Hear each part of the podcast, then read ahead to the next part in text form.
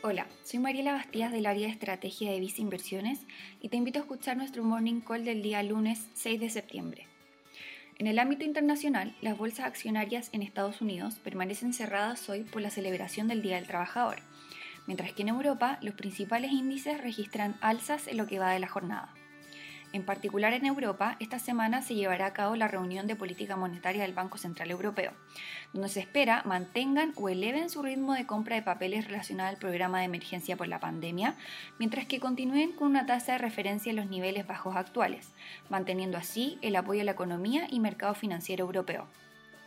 En el ámbito local, particularmente el mercado de renta fija, estará pendiente de la data económica que se publique esta semana, siendo el dato de inflación de agosto el más relevante para la evolución de política monetaria del Banco Central, el cual realizó un importante cambio la semana recién pasada, subiendo la tasa de referencia hacia niveles de 1,5%, así como también elevó su proyección de crecimiento para el año y su estimación de inflación.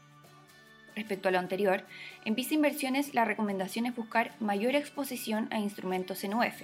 ya que se verían impulsados en un contexto de mayores presiones inflacionarias. Así, en un portafolio diversificado, mantener exposición en fondos como el Vice Renta UF favorecería el rendimiento de tus inversiones en un escenario de mayor inflación. Finalmente, si quieres saber más sobre nuestras recomendaciones, te invitamos a visitar nuestra página web viceinversiones.cl o contactando directamente a tu ejecutivo de inversión.